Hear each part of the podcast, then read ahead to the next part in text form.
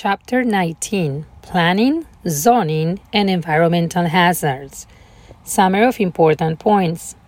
City planning commissions are delegated final authority for subdivision plat approval, site plan approval, and sign control.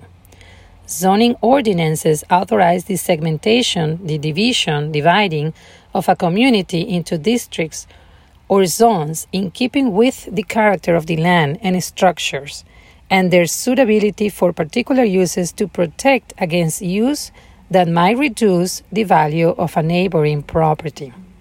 Building codes protect the public health and safety from interior inferior construction practices. The Florida Building Code is a statewide building code.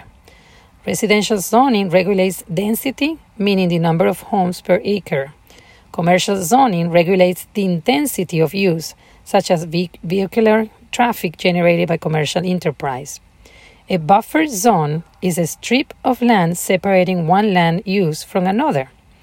The zoning board of adjustment handles appeals and requests from property owners of changing zoning.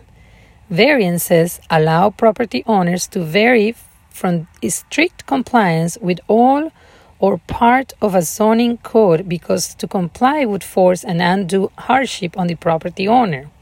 Special exceptions is permission to build or to use the property in apparent conflict with existing zoning ordinances. Non-conforming use is continuing land use that is not in compliance with the newly enacted zoning ordinance. A planned unit development is a self contained development plan under special zoning ordinances that allow a maximum use of open space by reducing lot sizes and street sizes. Environmental impact statements summarize the effect the proposed development will have on the surrounding areas.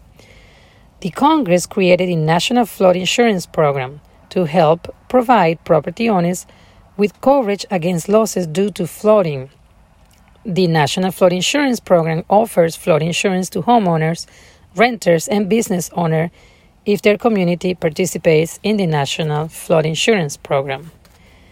CERCLA established a super fund to clean up and control hazardous waste sites and respond to spills.